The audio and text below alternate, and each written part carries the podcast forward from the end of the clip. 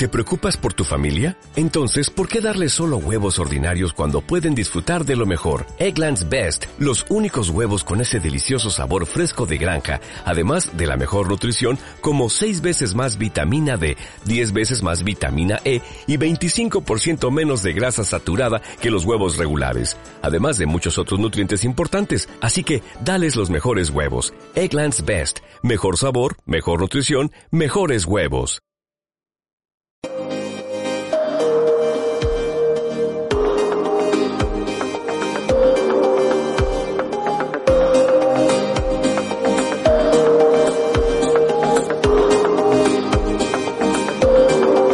Hoy nos acompaña el pastor David Escarpeta en español.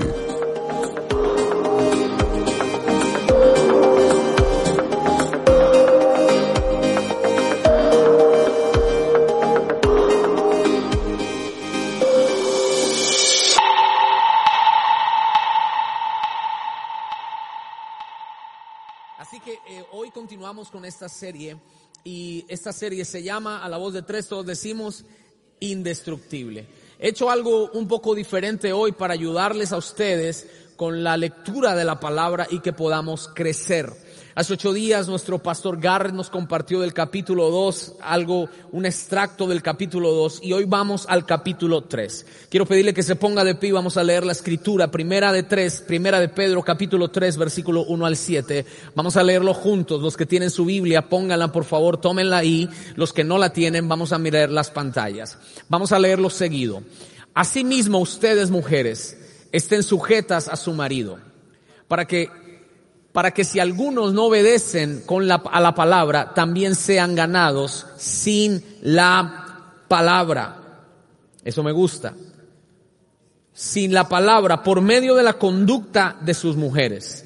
Al observar su manera de vivir reverente y casta. Los hombres quiero que me ayuden a leer este texto porque ustedes me van a agradecer esta predicación del día de hoy su adorno no sea al exterior con arreglos ostentosos, vamos, léalo todos, del cabello y adornos de oro ni de vestir ropa lujosa, sino que sea la persona interior del corazón en lo incorruptible, un, un espíritu tierno y tranquilo.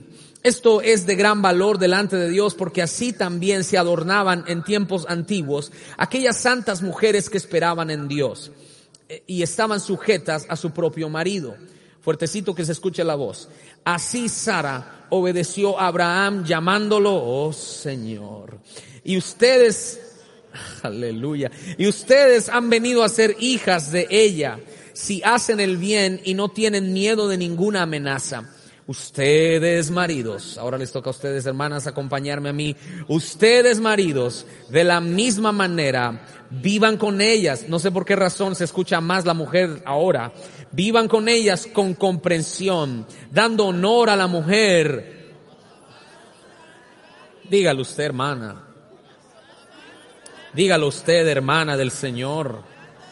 Una hermana dice, como vaso más frágil y como a coherederas de la gracia de la vida para que las oraciones de ustedes no sean estorbadas. Amén. Un aplauso al Señor y se puede sentar. Recuerde que estamos llevando esta lectura de la carta del apóstol Pedro. Entonces este no es un tema que uno escoge, sino que está ya puesto en la epístola del apóstol Pedro. Así que primero quiero uh, ponerle en el contexto, ¿ok? El apóstol Pedro viene hablándonos desde el capítulo 2 acerca de la sujeción. Diga esa palabra conmigo, sujeción. Entonces, esa palabra sujeción le habla eso a los, en ese tiempo no eran empleados, eran esclavos. Era válido, era legal tener esclavos o siervos. Y le habla de los siervos someterse a sus señores. Pero también el apóstol Pedro nos habla a todos como ciudadanos, sométanse a toda autoridad. En otras palabras, desde el capítulo 2, el apóstol Pedro viene hablando de sometimiento. Y en el capítulo 3 empieza aplicándolo hacia el matrimonio y me llama la atención que no empieza con el hombre.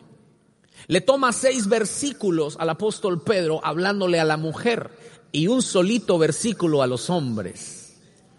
Pero no se alegre de mucho, hermano, porque ahorita le viene el juete. Entonces son seis versículos que el apóstol habla a las mujeres y un versículo que es el siete a los hombres. Y quiero que empecemos a mirar cómo empieza este texto. Vamos a empezar desde el versículo 1 y usted va a verlo aquí en la pantalla que yo tengo aquí. Eh, capítulo 3, exacto, versículo 1. Asimismo, ustedes mujeres estén sujetas. Esa palabra sujeta es un término militar, es un término militar. Me llama la atención que esa palabra sujeto significa ponerse bajo la autoridad de alguien más. Se refiere a que la mujer está bajo autoridad del hombre. Aclaro esto. No quiere decir que la mujer es menos que el hombre. Tiene acá sentido. Sino que en sentido espiritual de liderazgo, la mujer está sometida al liderazgo del hombre. Aclaro esto.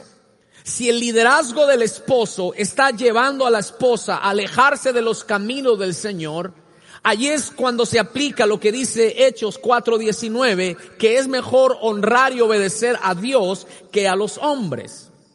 Pero si su esposo, aunque no conoce de la palabra, le pide a usted y como hombre, como marido, está ejerciendo su liderazgo sobre usted, la mujer debe bíblicamente someterse al liderazgo del hombre. Ahora, hay mujeres que empiezan a someterse tanto al hombre que empiezan a, desobedecer a Dios. Déjeme le doy ejemplos. Hay mujeres que poder, por querer agradar a su esposo terminan tomando con su esposo que por querer agradar a su esposo terminan yendo a rumbas con su esposo y emborrachándose con su marido porque la Biblia dice que hay que someterse al liderazgo del hombre. No, en ese caso no aplica porque el hombre, aunque es líder del hogar y es el responsable de tener el liderazgo espiritual del hogar, la mujer tiene que saber que primero hay que honrar a Dios. Pero si en algún punto el esposo le dice, mi amor, quédate conmigo hoy domingo, y usted sabe que es domingo de ir a la iglesia, pero su esposo le está pidiendo quedarse con él en casa. En ese caso es testimonio dar con su esposo y quedarse en casa con él atendiéndolo. Aló. Porque muchas mujeres no obedecen a sus esposos y por eso sus esposos no quieren acercarse a los caminos del Señor porque ven una esposa que no se somete a ellos. ¿Tiene sentido acá? Ahora, me llama la atención lo que dice, sigamos leyendo. Asimismo, mujeres, estén sujetas a sus maridos para que si alguno no obedece la palabra, me llama la atención que no dice inconversos, se está refiriendo acá, y si usted lee en el contexto, el apóstol Pablo se refiere a aquellos esposos que conocen la palabra, pero no la... Entonces, yo me puse a hacer un, search y me di cuenta que el 60% de, escuche esto, el 60% de los hombres que son creyentes no obedecen la palabra. Es la esposa la que tiene liderazgo espiritual en el 60% de hogares en los Estados Unidos. Por eso el apóstol Pedro nos dice, estén sujetas a sus maridos para que si algunos no obedecen la palabra, también sean que ganados, pero me llama la atención esta palabra, sin una palabra. Wow. Que tu marido sea ganado no por tus palabras, sino por tu conducta. Oh Señor. Hoy no va a haber muchos amenes. Pero el problema que hay en muchas mujeres casadas hoy es que tienen mucha palabra y poca conducta. Quieres ganar a tu marido a punta de cantaleta, pero no a punta de una conducta buena delante de Dios. Y apenas voy empezando. La buena conducta, y esto va para tanto hombres como mujeres, la buena conducta, escuche esto, dentro del hogar, diga dentro del hogar. La buena conducta dentro del hogar es el mayor testimonio de que realmente he nacido de nuevo. Léalo, léalo, léalo conmigo. La buena conducta no en la iglesia, no, no, no, no, no. En él es el mayor testimonio de que he nacido de nuevo. Ahora, hasta aquí va bien, bueno, más o menos, pero se pone peor. Pone el texto bíblico. En el versículo 3 se pone interesante porque ya no habla solo de someterse a su esposo, sino el apóstol Pedro, guiado por el Espíritu Santo, se mete en algo que es muy de la mujer. ¿Me entiende acá? Y a veces pensamos que como que Dios no tiene acceso a eso que es como mío. Pero quiero decirle que la palabra, la escritura, tiene acceso a todas las áreas de nuestra vida. Y dice aquí el apóstol Pedro, su adorno no sea el exterior, con arreglos ostentosos del cabello y adornos de oro, ni en vestir ropa lujosa. Ahora quiero ponerle en el contexto. En el tiempo del apóstol Pedro, las mujeres usaban muchas pelucas. Eran traídas desde Inglaterra en esa época. Y en esa época, al llegar a la iglesia, las mujeres tenían como un concurso de quién tenía la peluca más extravagante. Cuando usted entraba a la iglesia en los tiempos del apóstol Pedro, eso parecía un concurso de pelucas. Una así, con la peluca así, y la otra así. ¿Por qué, ¿Por qué el apóstol Pedro es tan intencional en mencionar el cabello? Porque las mujeres que traían la peluca, ¿de dónde la trajiste? De London. Y usted se puede imaginar las pelucas de las hermanas de ese tiempo. Entonces eso distraía a toda la congregación de tal manera que cuando salían del servicio no hablaban del mensaje, sino de la peluca de la hermana. Ahora, hoy en día yo sé que algunas de ustedes tienen peluca y nadie lo sabe. Solo el Espíritu Santo. Pero hoy en día hay algo que se llama las extensiones de cabello. Oh Señor. Hermana, algunas hermanas tienen que trabajar dos semanas de duro para pagar esas extensiones. Y cuando llega a la iglesia es un cabello que le baja hasta aquí, hasta los tobillos. Pero cuando llega a la casa cuelga todo ese pelero en el ropero allí. En algo usted se parece a las mujeres de la iglesia del apóstol Pedro.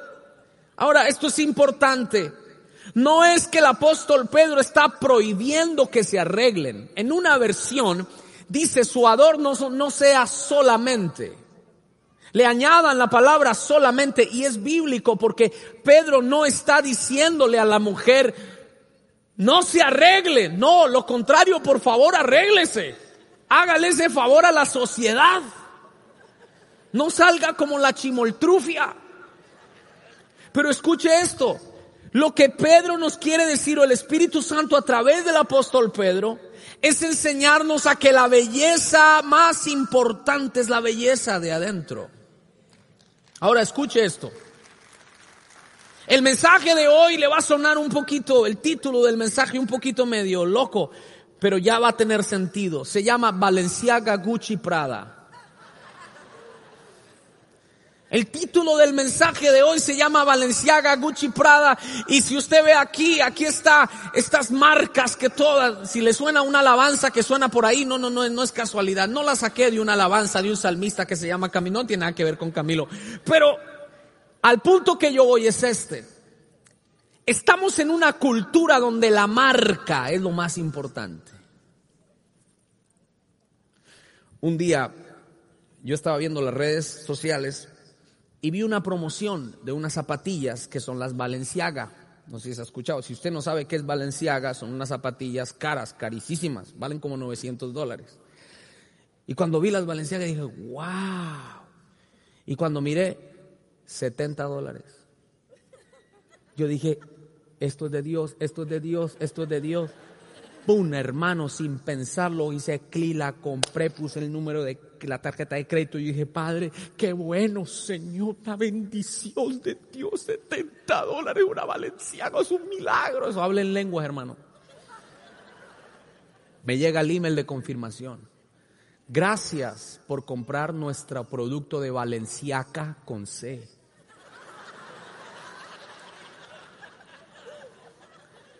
No era la G de gato, sino la C de caballo. Y yo dije, como decimos en mi tierra, me tumbaron Echeverry. Todo por una marca. Ya después ni las compré, qué vergüenza que llegar aquí. Y uno aquí me ve así, ¿son hermano? ¿Qué son? Estoy cojo. ¿Por qué? Porque cuando alguien tiene uno de, usted tiene un cinturón de marca, oh Señor, usted quiere que todo el mundo le vea la marca. Oh Señor. Hermana, usted se va a enojar conmigo, pero ahorita me va a dar gracias. Pero esto no solo para las mujeres, los hombres también es algo normal, no le estoy diciendo que es malo. A ver, hello. No diciendo, bueno, si alguien quiere ofrendar unas correitas de Gucci y algo así, no hay problema, las trae aquí y se las recibimos, si es que usted lo toma por ese lado. Pero lo que el apóstol Pedro nos quiere decir es lo siguiente. No estoy prohibiendo que te arregles. No estoy prohibiendo que te pongas hermosa. No estoy prohibiendo, te dice el Señor, que te pongas con atavío externo. No. Pero lo que te estoy diciendo es que tu mayor belleza es la de adentro.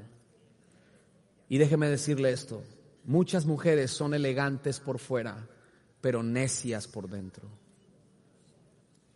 Muchas mujeres son elegantes por fuera, pero necias por dentro.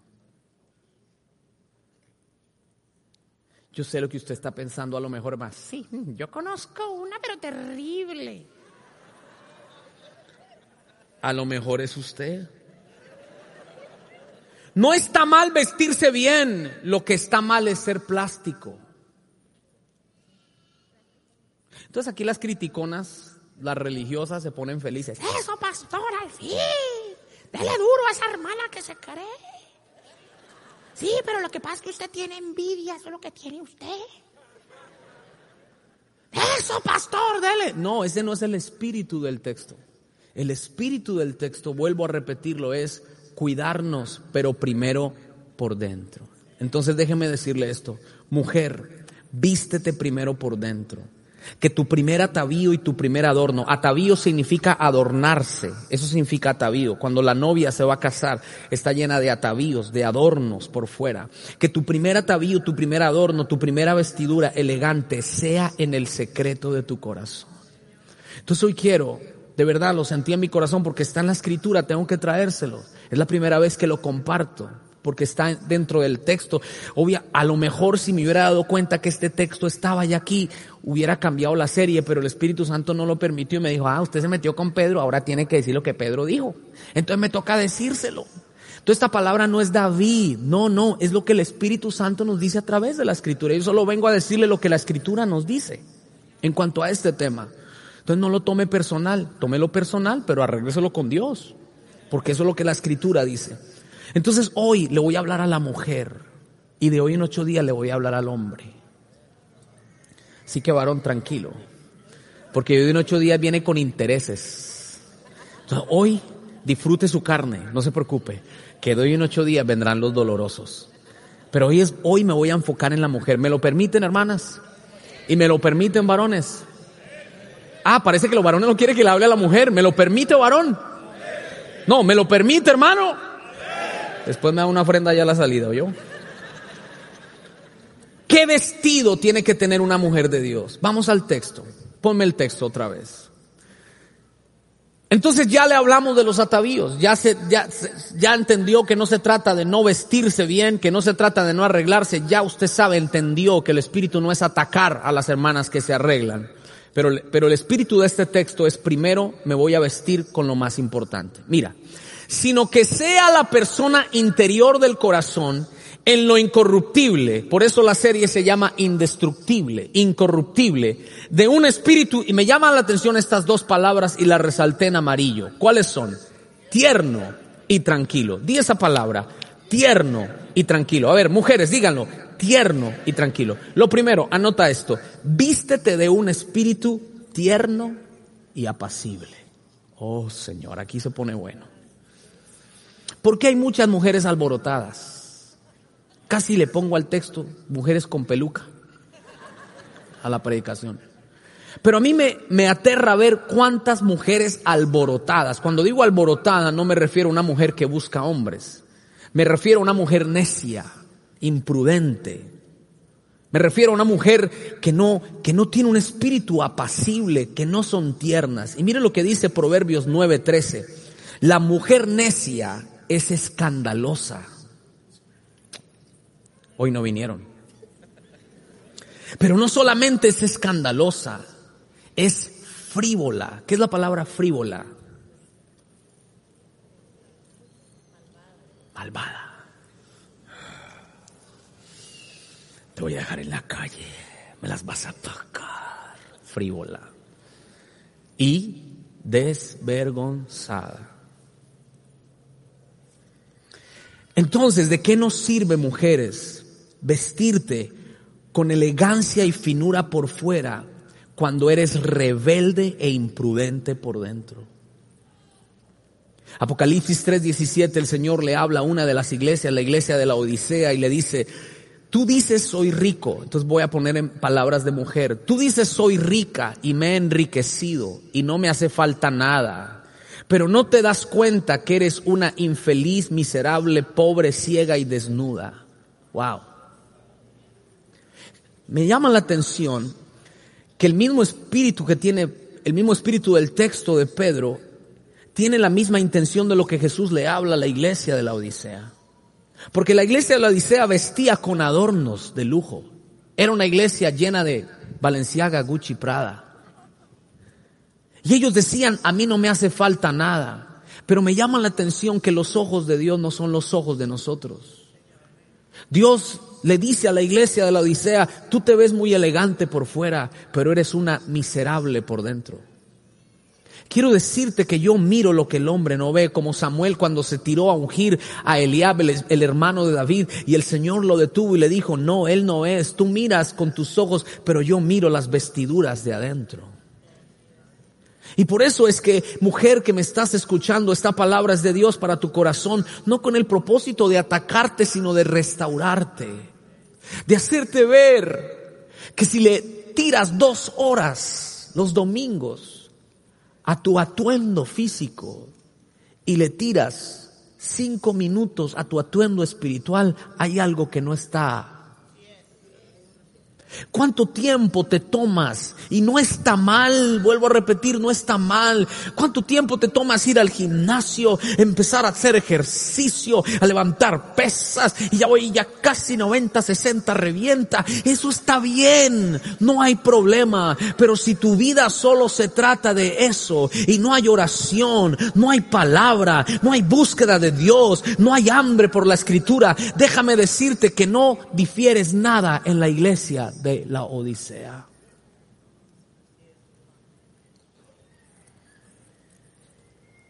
Entonces la primera vestidura es, ten un espíritu tierno. Ahora, ¿en qué momento perdiste la ternura, mujer? Hay algo que a las mujeres les hace falta hoy en día y se llama la ternura. Y en algo nosotros los maridos tenemos responsabilidad. Porque nosotros matamos, muchos hombres matamos la ternura de nuestras mujeres. Hay silencio en la casa. Cuando nos casamos, Dios nos entregó una mujer tierna, llena de ilusiones, nos entregó una flor. Pero nosotros los hombres hicimos de esa mujer la cacatoa que soy.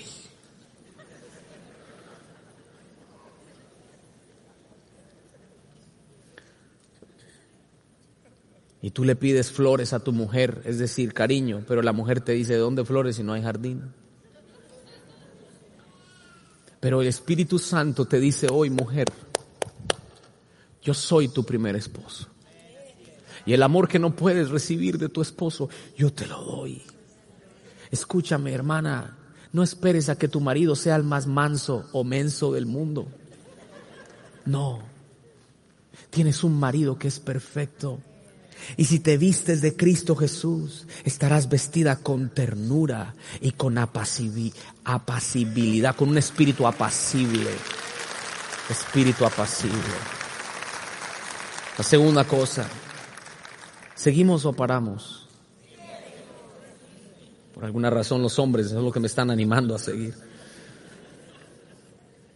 Segundo principio, tus vestiduras internas son las más valiosas para Dios. Vamos al texto bíblico. Ponlo, por favor. El texto bíblico. No, antes. Versículo 5, pónmelo, por favor. ¿O qué versículo es? Versículo 4. Versículo 4. Bueno, voy a leerlo. Versículo 4. A ver si está. Ya, gracias. Sino que sea un, espíritu, un corruptible de un espíritu tierno y tranquilo, que esto es... ¿De qué? Otra vez. Más fuerte. ¿Cuánto duramos muchos de nosotros ahorrando para comprar unos Gucci? O una, bueno, alguien dice, pastor, a mí las marcas, eso, esa palabra no es para mí porque yo no me he visto así. Yo me voy al machetazo y me compro dos por uno y ya. A usted también le aplica, hermana, aunque usted no sea Valenciaga, Gucci, Prada, a usted también le aplica esto, le digo por qué. Porque de igual manera usted tiene que vestirse por dentro. Porque de igual manera no importa su clase social, no importa si usted es de la fifirifi, de la foforofo, de por aquí, de por allá, usted tiene un vestido por dentro. Usted es responsable de su vida espiritual interna y eso es lo más valioso para Dios. Dios le tiene más valor a la mujer. Y me acuerdo de un texto bíblico, un texto bíblico que dice, engañosa es la gracia y vana la hermosura. Wow. ¿Dónde ¿Cuántos solteros hay aquí? Solterones también. Bueno. No se case con un cuerpo, hermano. No se case con un cuerpo. Cásese con una mujer.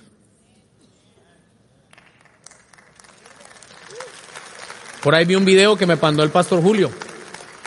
Me mandó un video que las mujeres bonitas son un complique. Porque una mujer bonita, uno no sabe, ¿estás bien?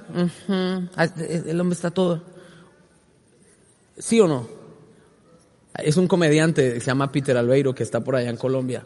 Y él tiene, tiene un, que me dio, mucha gracia. Dice, cuando tienes una mujer bonita al lado, todo el tiempo, pero seguro te sientes bien. ella, pues sí, dime, si no nos vamos ya de aquí. Y el hombre vive como, para estar ahí, porque es bonita. No le llega tiempo y la mujer bonita se molesta. En cambio, la mujer fea lo espera dos horas, no hay problema, llega ya.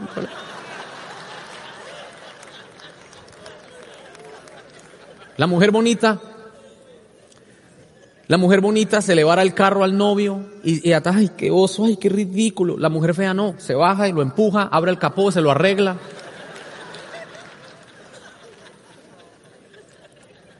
A lo que voy es que el hombre, nosotros, nos dejamos deslumbrar por la belleza de muchas mujeres y no nos damos cuenta que la escritura nos dice que muchas de esas bellezas que le llamamos belleza son engaño. Porque después de que te casan, se casan, quiere oprimirte. Y tú te vuelves un esclavo de esa belleza. Ahora no le estoy diciendo, hermanos solteros, que ahora te salga, bueno, me tocó una fea, Señor, está bien. No, no. A lo que me refiero es, y a lo que la escritura dice, es que no busques una mujer solo por su físico, sino por su vestidura que tiene por dentro. Ahora, es lo más valioso. Alguien diga, es lo más valioso para Dios. Mire esta frase.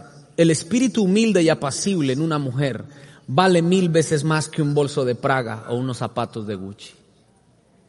Porque esos zapatos que usa la hermana de Gucci va y se los tira a la cabeza al marido en la casa, entonces ¿para qué sirve?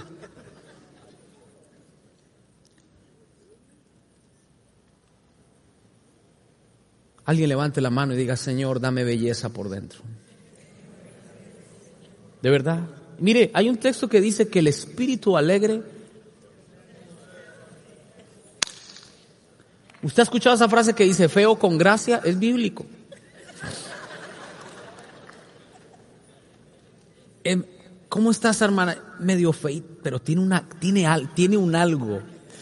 Y los amigos dicen, pero ese algo no lo veo por ningún lado. Tiene un algo. Un espíritu apacible. Déjeme decirle esto, hermana. Los peinados, las cosas que se ponga, es más, vamos a ampliarlo, los logros que usted pueda tener en su vida empresarial, en su vida de carrera, eso va a acabar. Pero hay algo que va a ser indestructible y es la fe que habita dentro de ti. Es la vestidura de Cristo que habita dentro de ti. Eso es, eso nadie te lo puede quitar. Eso nadie te lo puede quitar. ¿Por qué las mujeres tan ricas se deprimen tan fácil?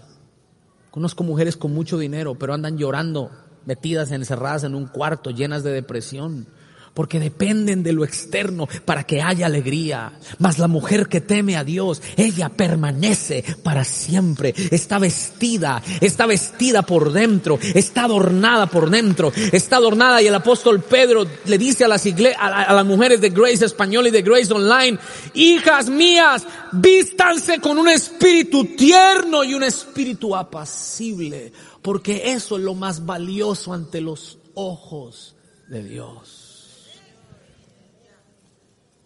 Ahora sí, dele un aplauso al Señor, déselo con un grito de júbilo, vamos. Ahora escuche. Pedro aquí ataca un problema. Entienda esto, Pedro no está atacando a la mujer, porque si lo leemos mal, ay no, pues ahora entonces, no, no, no, Pedro no está quitándole la femininidad a la mujer. El Espíritu Santo no quiere quitar eso hermoso que hay en ti, pero lo que el Espíritu Santo usa Pedro es para atacar un problema que hoy está destruyendo a la sociedad y se llama el feminismo.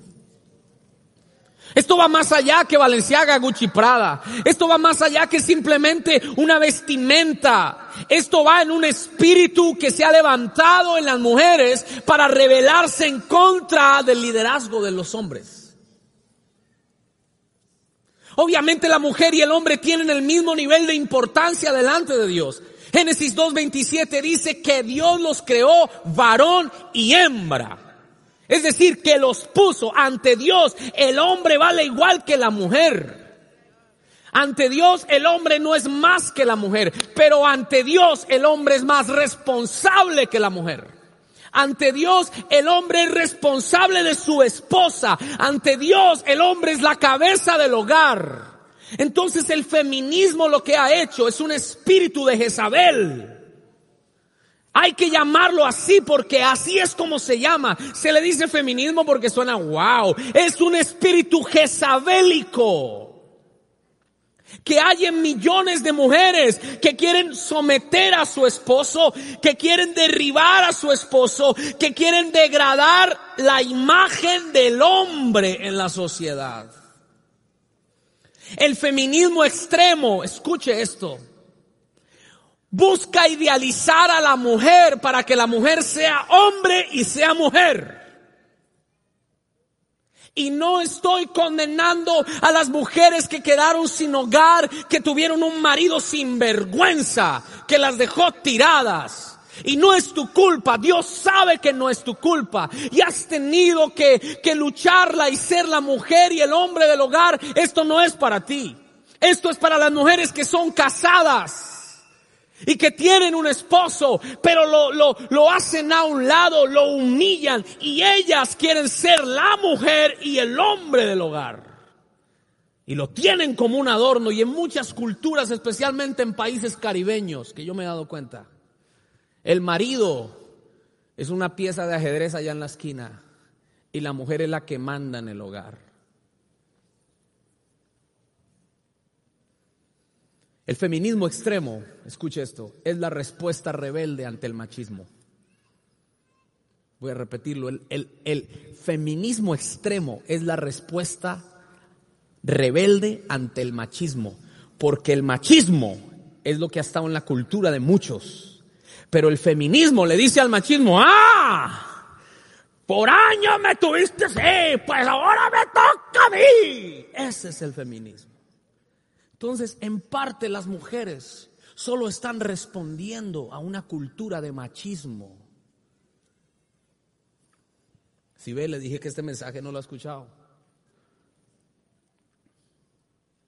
Y suena justo, Claro, que se levante la mujer. ¿Quién dijo que no se levante? Que se levante la mujer. Pero cuando la mujer quiere levantarse sobre el hombre, suena justo, pero no es sano ni es bíblico.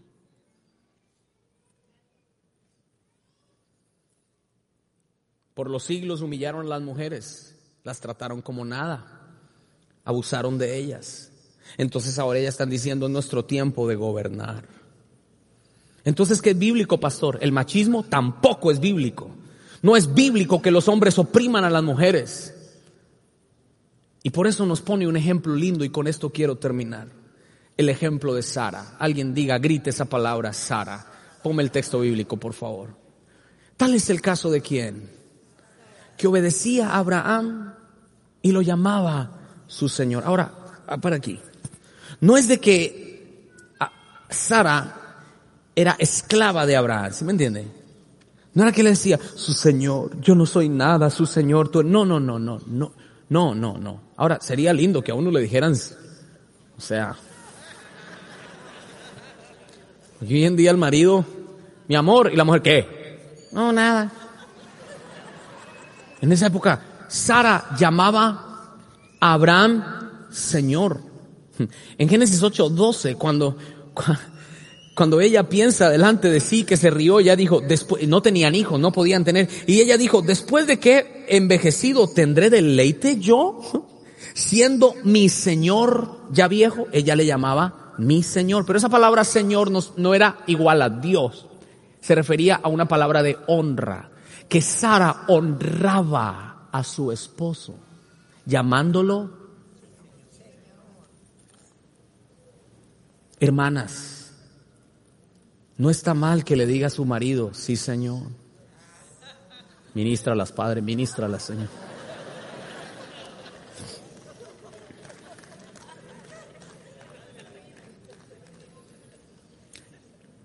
Y me encanta esta relación. Ahora, de entre Sara y Abraham. Porque Abraham no fue machista. Lea la historia. Abraham no fue machista con Sara. Es más, es más. Sara si usted lee este texto y mira la vida de Sara, usted dice, es pura, pura carreta. Sara no se sujetó al marido. Cuando Abraham no podía tener hijos, ella le dijo, hazme el favor, acuéstese con mi hija. Venga para acá. La sierva. ¿Se va a acostar con ella? Sí, señora. Pues ¿quién no? Me va a dar un hijo.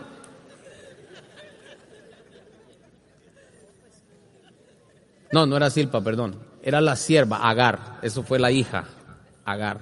Y Agar le dio un hijo, pero ¿quién fue la que, quién fue? A ver, las esposas agarranían a su marido, bueno, yo no puedo tener hijos, pero ahí está la hermana peluca, siéntese con él. No, ¿quién va a hacer eso? Ninguna mujer. Pero no solo eso, no solo eso. Cuando el muchacho Ismael, el hijo de Agar, crece, tiene 12 años, viene Sara y otra vez me lo echa, me lo echa de la casa ya. No me aguanto ese muchachito, está humillando a nuestro hijo primogénito, al de la promesa. ¿Qué hizo Abraham? Sí, señora. O sea que Sara no era como que, ay, hola, mi nombre es Sara, yo no mato ni una pulga. No. Tenía su carácter. Era una mujer que cuando te, pero ¿cuál es el mensaje de esto? Era una mujer que cuando tenía que tomar autoridad la tomaba. No, no, cuando ella tenía y, y se equivocó, se equivocó o, no se equivocó. Sí, pero en el caso de Ismael, el Señor le habló a Abraham y le dijo, ten paz, esto es mío. Yo, yo estoy en control, obedece a tu mujer. O sea que cuando entiende el contexto, Sara no era feminista, ni Abraham era machista. Sara lo honraba como su esposo, pero también le ayudaba a liderar el hogar. Y cuando hay momentos difíciles, alguien varón reciba esta palabra. Cuando hay un momento difícil, escucha a su mujer. Escúchela, escuchémosla, escuchemos, escuchémosla, escuchémosla. Mi amor, escuchémosla. ¿Sigo o paro? Y de bien ocho le toca a los hombres, Padre de la Gloria. Escucha, no van a venir. De ocho días viene la mitad a la iglesia. No sé, pastor, mi marido no quiso venir, no sé por qué. Usted lo trae, hermana. Usted lo trae o lo pone en ayuno. Ya sabe lo que le, a lo que le estoy diciendo. Escúcheme. Sara era una mujer de, con belleza. Que nadie me diga que esa era una mujer que no se arreglaba. A los 75 años. Todavía tenía su tumbao. Fue a Egipto y dejó locos a los hombres de Egipto. Tanto que el rey dijo, me caso con ella a los 75. La viejita se arreglaba. Era bella por fuera, era, era, era, hermana, que este año el Señor la embellezca. Pero el producto de la belleza de Sara era porque tenía un corazón tierno, era porque tenía el Espíritu de Dios. Eso me lleva a ver que cuando hay una mujer llena del Espíritu Santo, por más fea que sea, se va a ver bonita. Y usted no es fea. Porque no hay, no hay mujeres feas. Lo que hay es mujeres con maridos sin plata. Pero escuche, la primera belleza de Sara era la interna. Entonces, el ejemplo de Sara. Por eso, quiero decirte esto. Vístete de honra. Ya te dije, vístete de espíritu, ¿qué te dije? Tierno y apacible. Ahora, vístete de honra, así como Sara y respeto hacia tu marido. Hay mujeres que han perdido buenos hombres, de verdad. Hay mujeres que han perdido buenos hombres porque no lo supieron honrar. ¿Puedo decir esto? ¿Sí? El sexo en el matrimonio no lo es todo, pero es casi todo. Y muchas mujeres ponen a sufrir a sus maridos en esa área. Yo conocí el caso, no digo el santo, pero digo el milagro, de una mujer que hace muchos años llegó a mi, oficina. Pastor, mi marido me fue infiel. Pero con un orgullo y una altivez. Dije, wow, ¿por qué? No, me fue infiel. Lo voy a echar, lo voy a echar porque es un, es un inmoral. ¿Cómo se le ocurre meterme los cachos, no sé qué, ta, ta, ta? Cuando me senté con él y empezamos a hacer el proceso, él me dice, pastor, esta mujer preparó todo para llevarme a este punto. No estoy echándole la culpa a él. Él tenía, él dijo, yo fallé, yo pequé, pastor, pero la mujer que tengo me tiró al despeñadero. Por un año, por un año, no permitió que yo tuviera intimidad con ella. Y ahora yo le fui infiel con otra mujer. Pastor, cometí el error, pero yo me le, he besado los pies. Pero ella solo lo hizo para sacarme de la casa. Eso fue hace como unos 10 años. Y ella se salió con la suya. Porque lo oprimió, lo oprimió, lo oprimió, lo oprimió, hasta que él falló y ahí ella le cayó encima y dijo, ¡Eh! Pecador.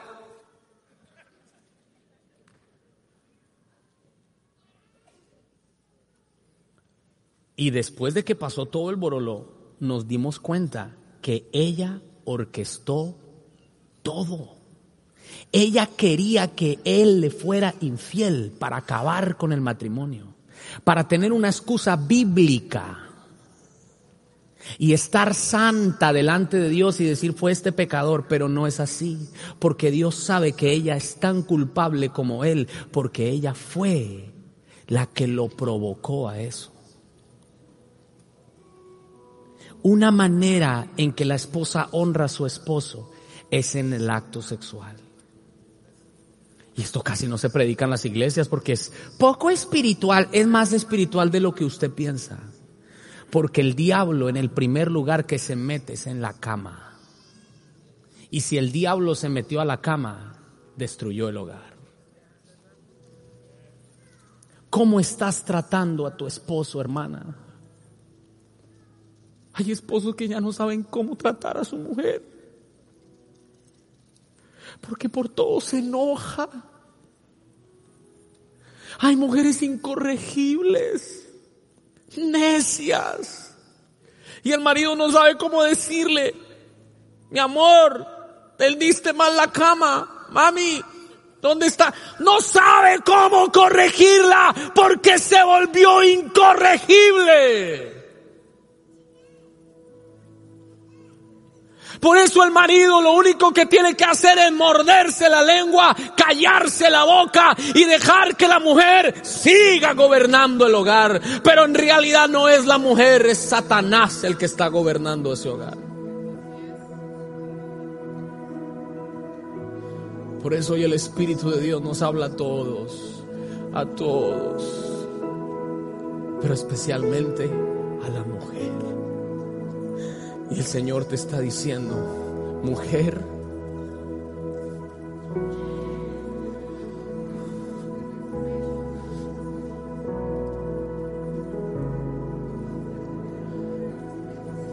yo sé, no lo quiere decir, pero de mala lo va a decir. Esa palabra no es para la vecina, es para ti.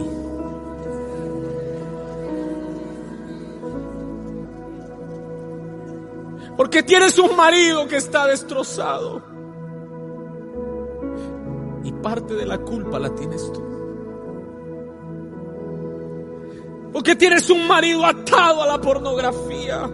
Pero en vez de ayudarlo, le cortas la cabeza. Porque tienes un marido que su autoestima está por el piso. Porque tú misma te has encargado de tirarlo al piso.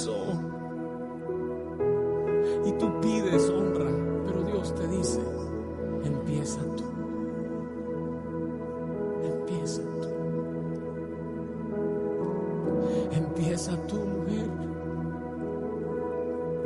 Yo sé que esta palabra, muchas de ustedes, no me van a querer ver por toda la semana. Pero la labor de un pastor no es motivar, es instruir y es corregir con la escritura, con la palabra de Dios, con amor, con amor, con amor, con amor.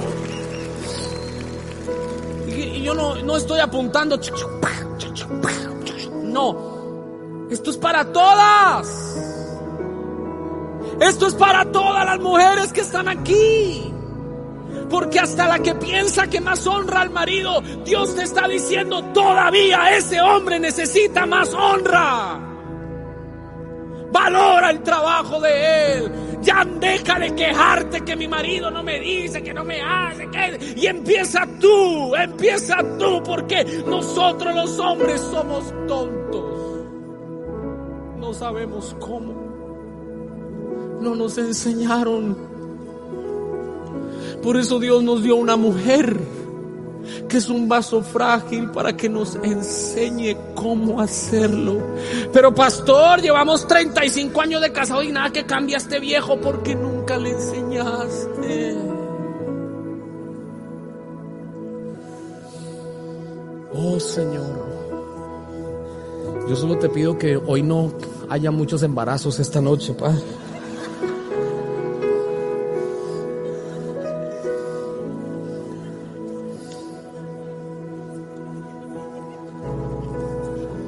¿Cuántas mujeres dicen, mi pastor, yo recibo esa palabra con humildad en el corazón? Mira, yo he orado para que el Espíritu de Dios me ayude a, transmitirte esta palabra y que tú puedas oler por el Espíritu y percibir que no es contra ti, que es lo que la Escritura de Dios nos dice. Pero para que para darte contentillo, hermana, solo voy a dar un bocadito para los hombres de un ocho días.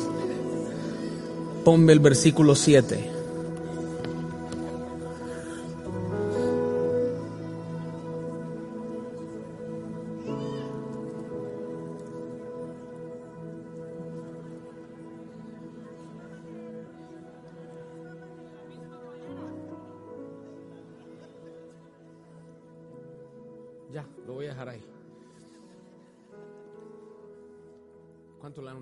Señor en esta hora? Quiero decirle esto.